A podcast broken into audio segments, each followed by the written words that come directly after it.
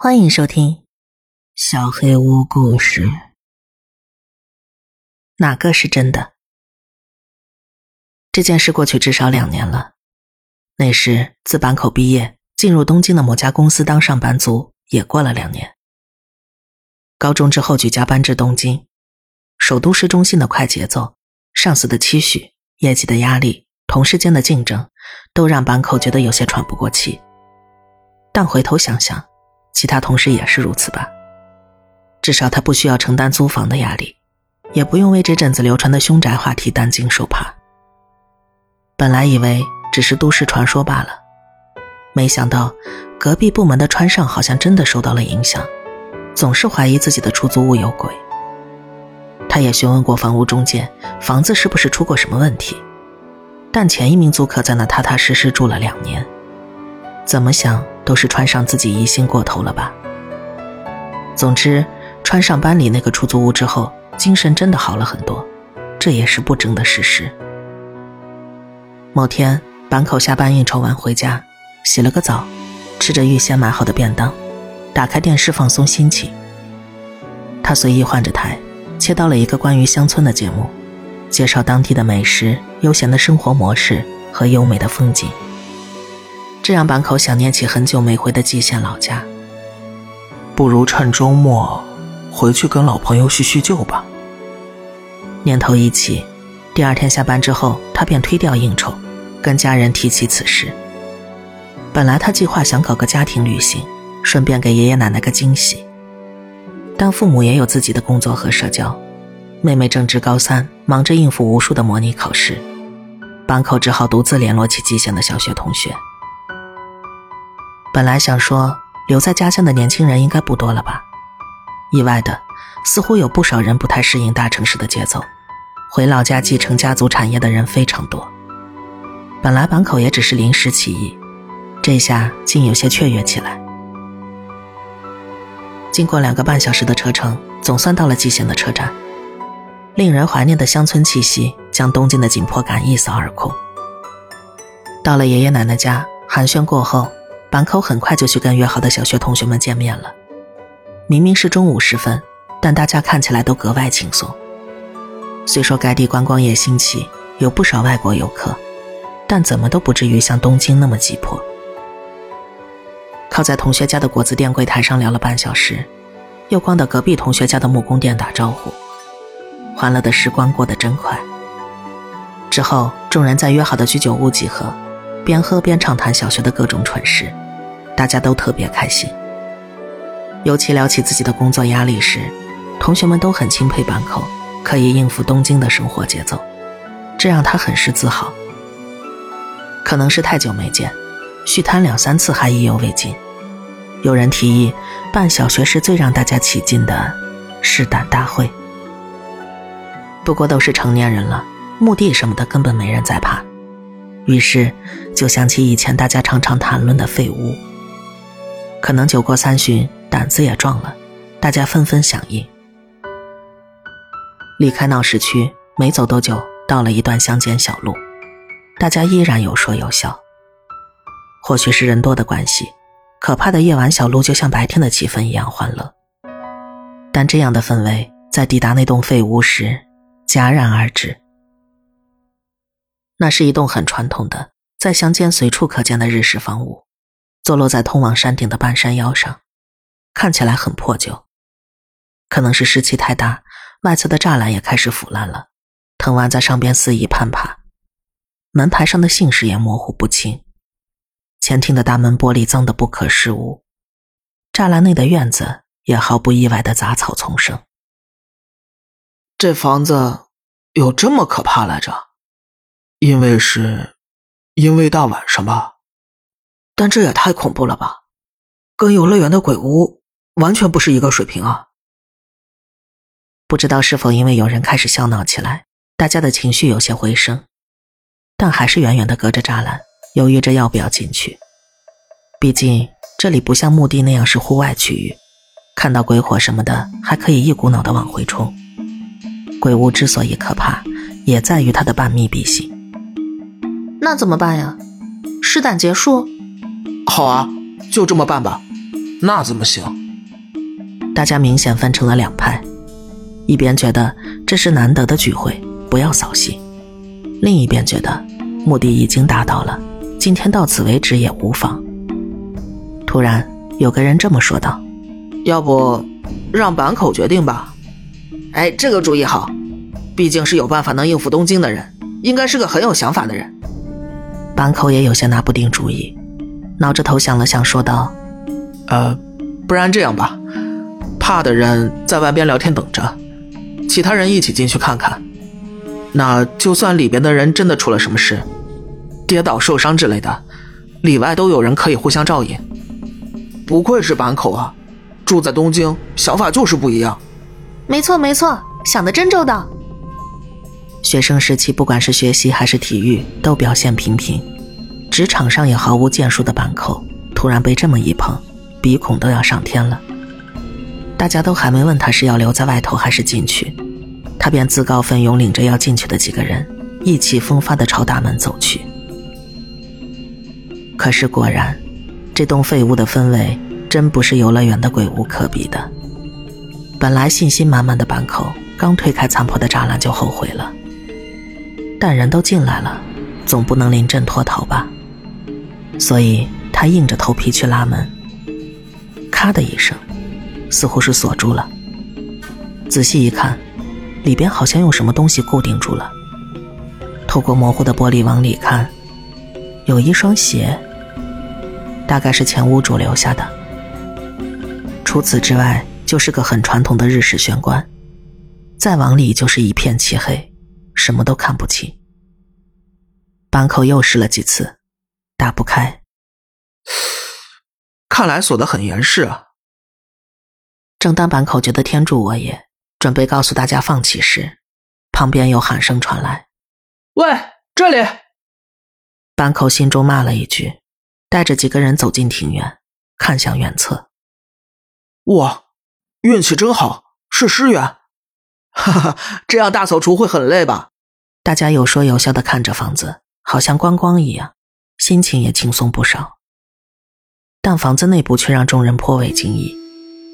外面看着那么破的房屋，内装除了榻榻米有些发霉之外，一点也不像大家印象中的废屋那般凌乱不堪。或许正因如此，大家戒心放下不少，一个接一个踏入室内。可能由于原测是开场的，大家动作也都没那么拘谨，有些人也大胆起来，开始四处查看，这边门开一开，那边壁橱看一看，好像非得找出什么增添气氛的东西不可。不过说来也怪，大家再怎么走也不愿意离原侧太远，又或者说，保持着遇到危险可以随时冲到原侧跳进庭院的距离。正当大家都在想着是不是应该再往里深入一些时，板口唰的一声打开了通往玄关的纸门，所有人呜哇轻叹一声：“这儿真的没有人住吗？”室内真的像有人在住一样。地板很干净，摆设也整整齐齐。虽然玄关的走廊还是不怎么透光，准确来说是乌漆抹黑，但确实没有从外面看时那种不快感。所以，坂口鼓足勇气踏上内部走廊，准备去玄关一探究竟。可能是听到其他人在背后抽了一口很明显是感到钦佩的气，他更加得意地走向玄关，心里盘算着。用力把门拉开，给等在外面的其他人来个惊喜。没想到，咔嚓一声，门是锁的。哎呀，都忘了看是什么锁住了。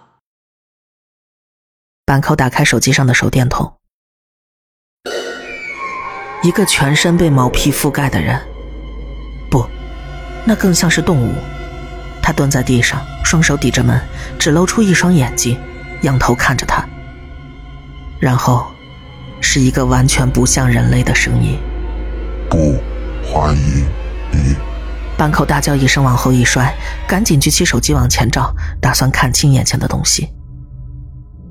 结果，什么都没有。难道是幻觉？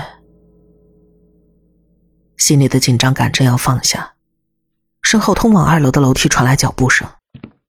顾不得形象，板口慢慢爬向进来的那扇纸门。随着脚步声越来越快，那声音的主人砰的一声，直接跳到了一楼。板口赶紧举起手机，照向那道声音。高木，啊，干嘛呀？慌慌张张的，是遇到什么了吗？是跟坂口一起进来的人，家里在车站旁开了间土产店的高木。没事，我以为是坂口，怎么了吗？大家都玩够了。差不多该走了吧，大胆王。哎呀，觉得自己完全比不上呀。坂口心里的大石正要放下，突然又升起一股违和感。刚刚说话的人里边，是不是有一个高木的声音？回头一看，是刚才那个全身皮毛的东西。没错，是我。什么都顾不上了，板口直接扑向进来的方向。其他人见状，连忙去扶他起来。怎么回事啊？你看到什么了？板口又惊又恐，一时间一句话都说不出来，拽着一伙人退到远侧，看向刚才进去的方向。当然，什么都没有。总总之，先离开这儿吧。虽然坂口声音沉稳，但大家都看得出他脸色有多难看。便扶着他一起离开了那间屋子。可能是坂口脸色太过苍白，大家又在车站附近找了间酒吧，打算边喝边详细询问怎么回事。但开口询问之前，跟他一起进去的人又对他一顿吹捧，不愧是常驻东京的人，胆子超大，云云，讲的等在外面的几个男女同学一阵崇拜。这下可把板口原先要讲的话给堵了回去，只说里边太暗了，不小心在玄关摔了一跤，还撞到头，超惨的。就这么一边开玩笑，一边跟大家夸实屋内的情况，又把气氛给吵了起来。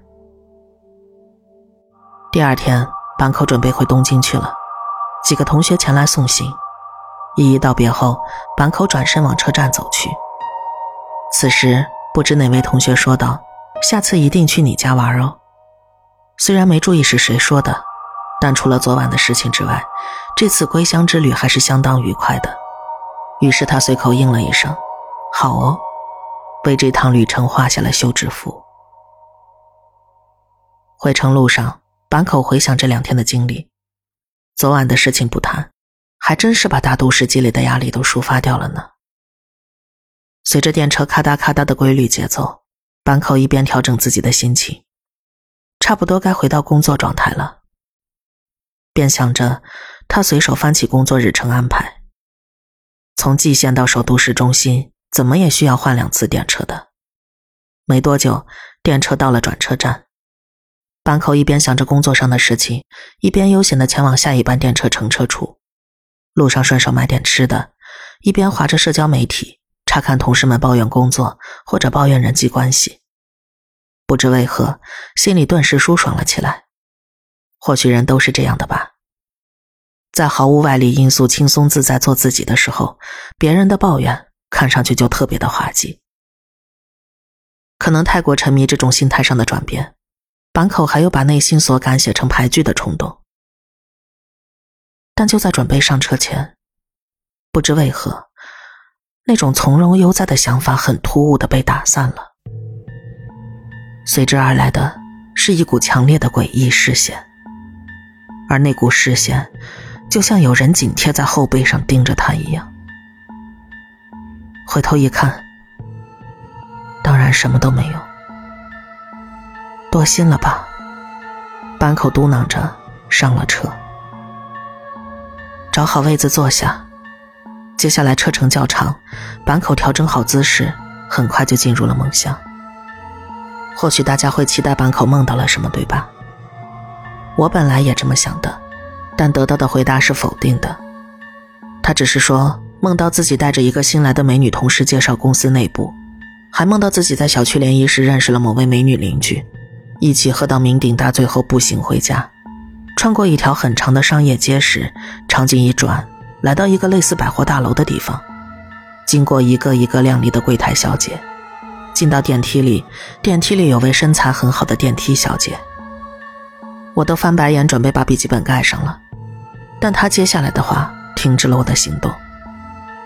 其实后来回想那些梦，走路的时候总能听到很清楚的脚步声，异常的清楚。但仔细回忆那些梦境，好像除了他自己和那些美女之外，没有其他人了。那这脚步声又是怎么回事呢？当坂口醒来时，电车差不多要进东京了。检查一下行装，看了一下时间，安静的等待着。熟悉的进站声响起，坂口朝开往市中心的电车换乘处走去。但是走到换乘进站口，刚才那股充满违和感的视线又跟了上来，随视线而来的是一道脚步声。快到市中心时，脚步声暴增是正常的。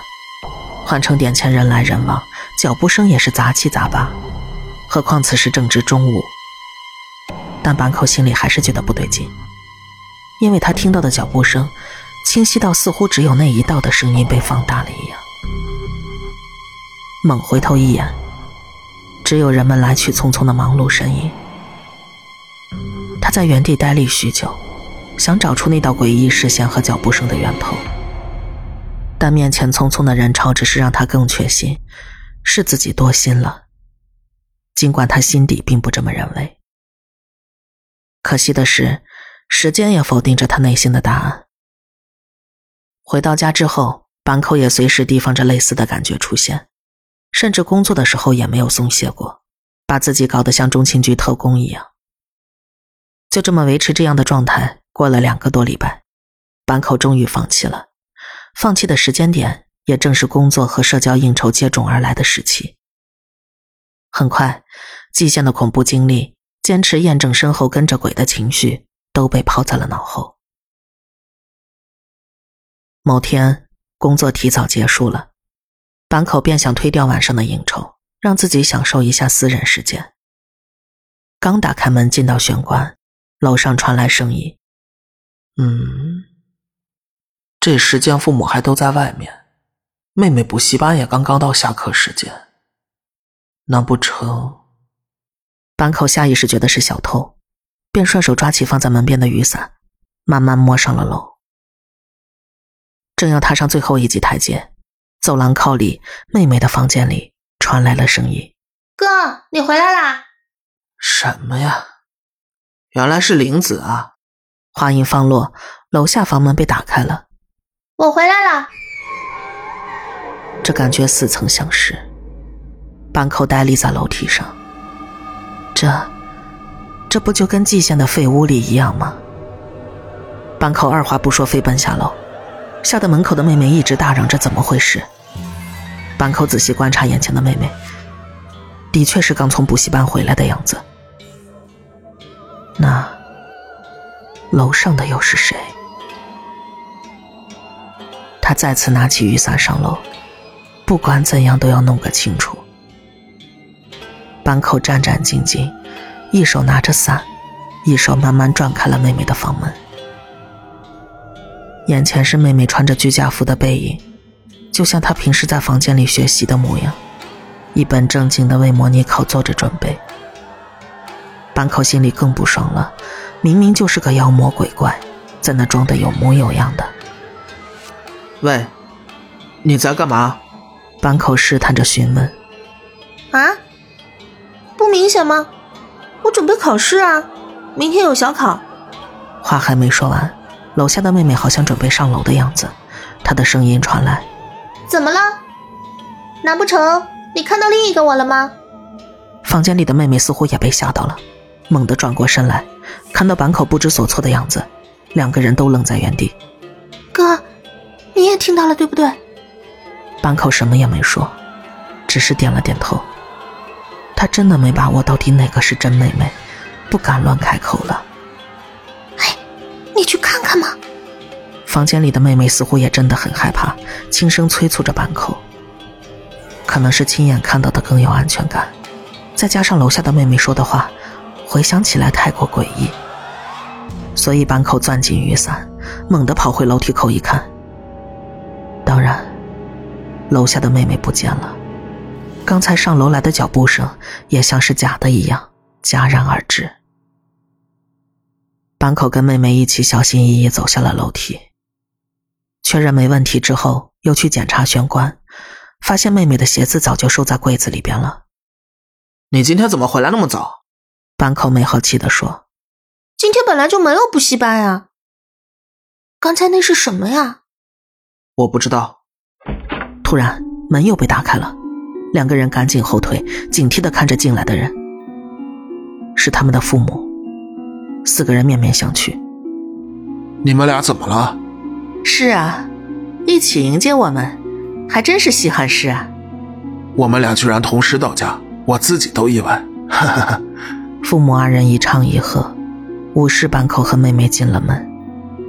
一个嚷着说好累呀，一边脱鞋子，另一个则说差不多该做饭了。可能是开始有家人的实感了。兄妹二人逐渐放松下来。晚饭时，坂口父母问起两个人刚才怎么回事，干嘛那么紧张？两人这才你一言我一语讲起刚才发生的事。哎，听着好像最近那个什么都市传说呀，什么二重身，是不是那种东西呀？嗯，但是二重身。应该不会直接出现吧？那应该是别的东西吧。母女二人讨论的正热，坂口也犹豫着，要不要把吉祥老家的事情讲出来。哦，这么说来，我最近好像也遇到这种事了。啊？那天我到家比较早，听到楼上有声音，地上还放着这小子的鞋，我以为他先回来了，就喊：“你今天怎么回来这么早啊？”这小子就在楼上回答我：“今天不太忙，所以我就正常换衣服，拿了瓶啤酒开始看电视。然后你们都陆续回来了，结果你小子是最晚回来的那个。当时我不是还问你吗？今天不是很早就回来了吗？”半口想了想，确实有这么回事。那天正好很忙，晚上还有聚餐之类的，回到家累得半死。没多想就上楼去了。现在想来，原来早有迹象。难道说我们家里不干净吗？啊，现在才发生，搬来多久了？不可能，不可能。我可能知道是为什么。终于，坂口将季祥老家的事情一五一十道了出来。看来是带回来什么不得了的东西了。那。怎么办？我害怕。这样吧，我有个同事家是开神社的，好像感应很强的样子。我明天拜托他帮我们看一看。大家稍微安心了一点。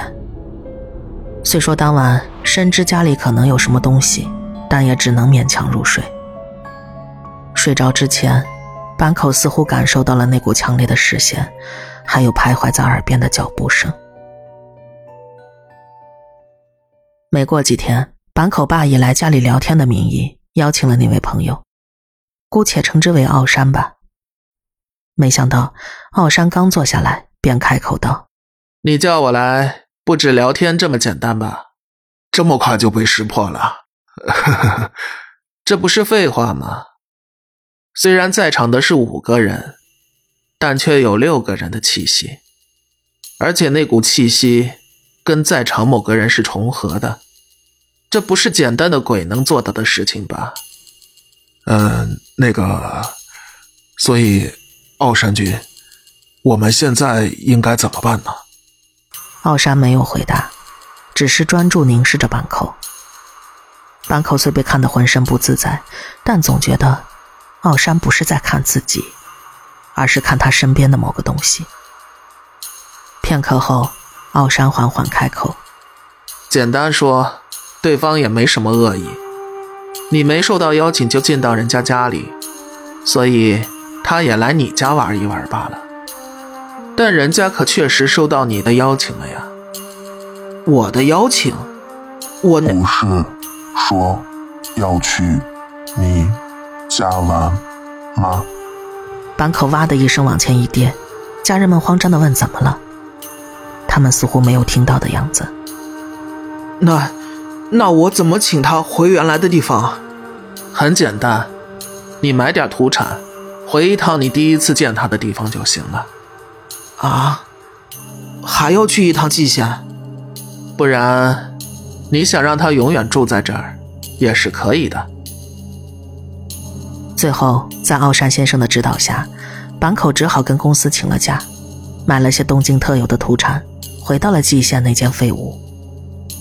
可能因为实际体验过真实的恐怖了，又是在大白天，他没有像上次那么慌乱。站在废屋前，坂口正想着，难道跟上次一样从原侧进去吗？废屋的前门突然缓缓开了一条空隙，不过当然没有看到人影。事已至此，见怪不怪了，所以坂口只是回道：“真是不好意思，打扰你们了，这是一点心意。”说完，坂口将土铲顺着门的空隙放进去，然后很自然的拉上了门。鞠躬之后，坂口转身准备离开，门内传来了声音：“下次再拜访你。”